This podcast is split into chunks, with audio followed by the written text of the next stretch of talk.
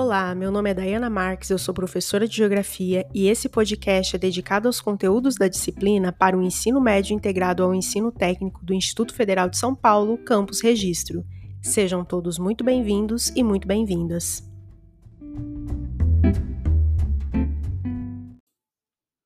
Na aula de hoje, nós falaremos sobre cartografia, buscando aprofundar alguns conteúdos e revisar outros que vocês já viram.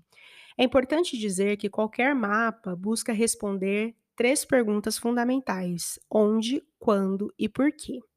Essas perguntas são respondidas a fim de representar um fenômeno, um acontecimento ou até mesmo um lugar no espaço em um mapa.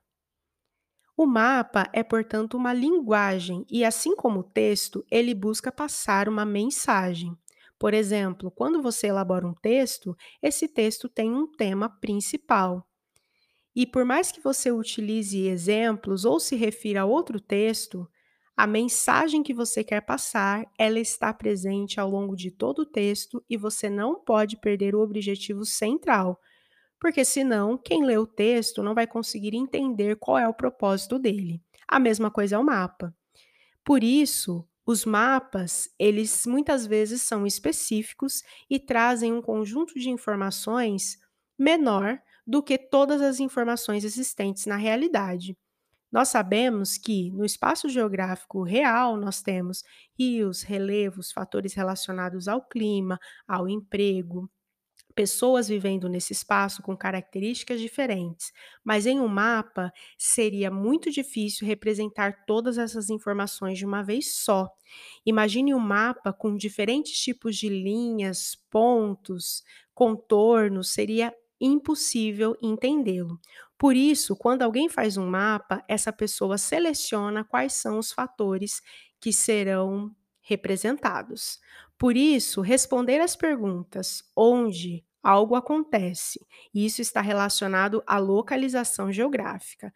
Quando algo aconteceu e por que aconteceu são fundamentais, lembrando que onde e quando são possíveis de serem vistos assim que temos acesso ao mapa, mas por que é uma questão interpretativa.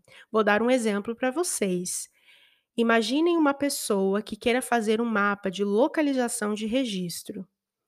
Ela vai desenhar no mapa onde é que está o município no estado de São Paulo. E aí, quem tem acesso a esse mapa vai entender onde é que está esse município no estado. Essa pessoa pode fazer um mapa histórico de registro ou pode fazer um mapa atual.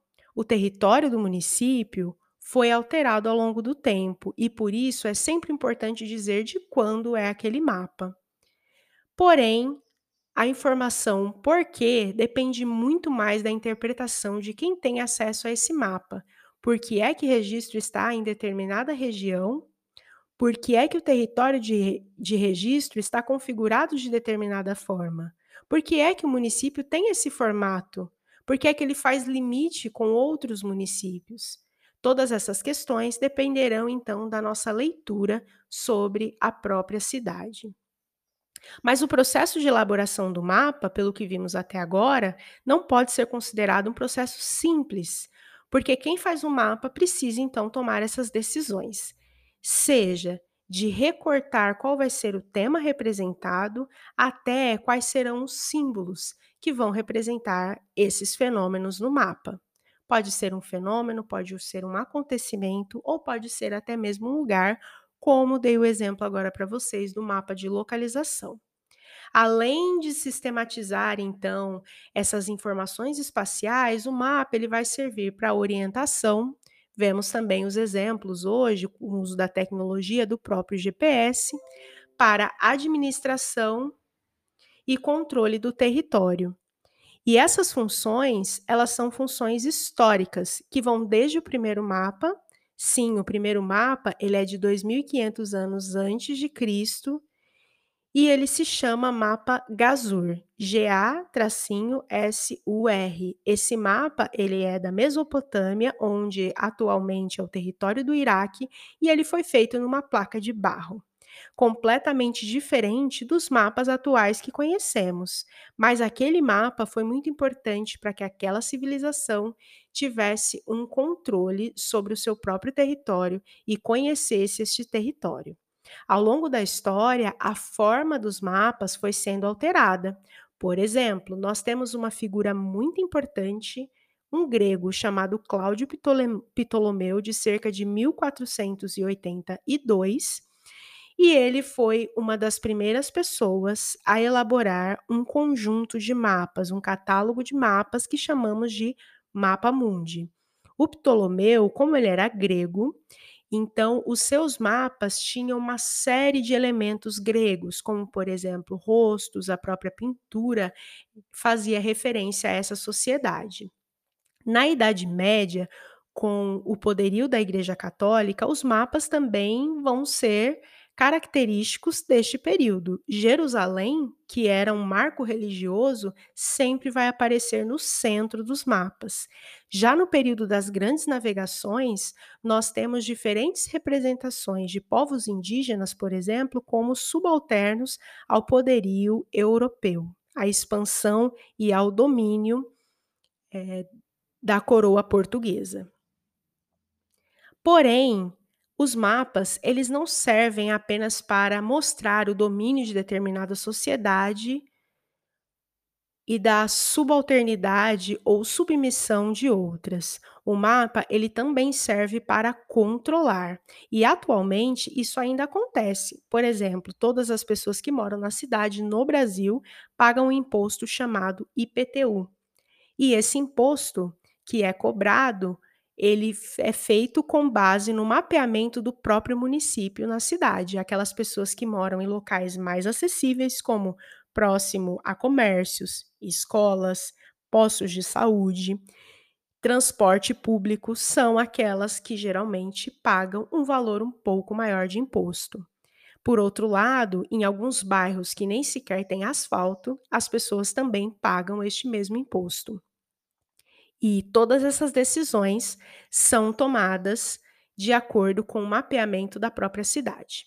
Porém, a partir da década de 1980, nós temos uma outra forma de mapear, que não necessariamente está relacionado ao controle e à dominação, e também não está relacionada à taxação de impostos, que é chamada cartografia social.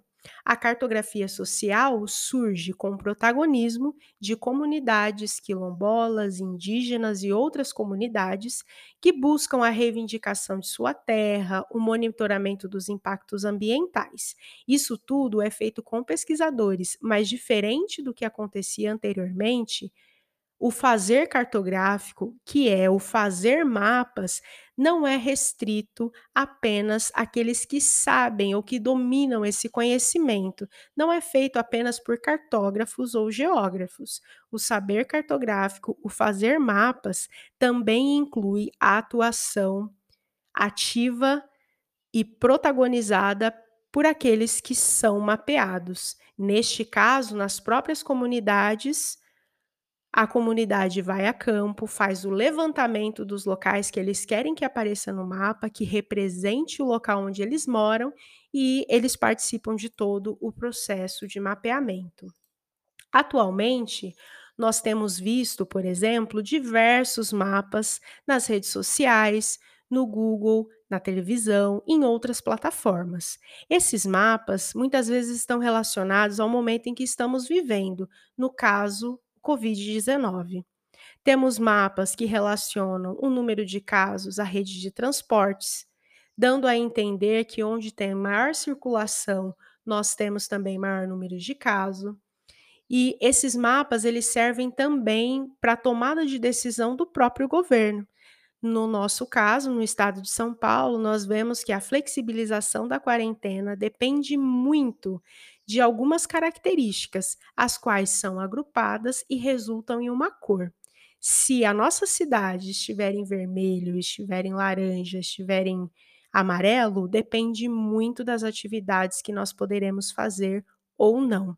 Essas decisões são muito importantes nesse momento.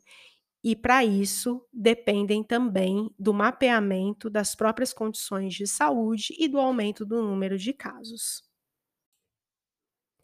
Por tudo isso que eu falei, é importante ter em mente duas coisas. A primeira delas é que o mapa mudou completamente de acordo com o desenvolvimento histórico e com o conhecimento que temos nos nossos territórios. A segunda reflexão que temos que considerar é que, por mais que hoje usemos a tecnologia, isso não faz com que o mapa não tenha traços e aspectos característicos da nossa cultura ou da nossa história. O mapa reflete o nosso atual momento de tecnologia e como a nossa sociedade se organiza. Mas, falando em tecnologia e falando também sobre esse assunto, é importante refletir sobre um outro aspecto. Quando você tem acesso ao Google Maps ou entre algum aplicativo, como por exemplo o Google Earth, você já parou para pensar que você já foi mapeado? Quando você digita o endereço da sua casa no Google Maps, perceba que ela aparece lá, a não ser que a sua casa seja muito nova no bairro. Essa informação e essa reflexão é muito importante para nós entendermos que nós estamos dentro do mapa. Para isso, eu recomendo que você assista à produção audiovisual denominada Nunca é Noite no Mapa. Outra reflexão importante é sobre aquelas pessoas que não enxergam. O Brasil tem 6,5 milhões de pessoas cegas ou pessoas com baixa visão. Como é que essas pessoas têm acesso às representações sobre os próprios espaços em que elas vivem? Existem técnicas específicas que transformam os mapas também em leituras visíveis e perceptíveis ao tato, que nós chamamos de cartografia tátil. Essas reflexões são importantes para que nós entendamos o papel da cartografia e para que ela seja inclusiva e também nos traga reflexões sobre o nosso próprio dia a dia. Que vocês tenham bons estudos, nos vemos na próxima aula e tchau!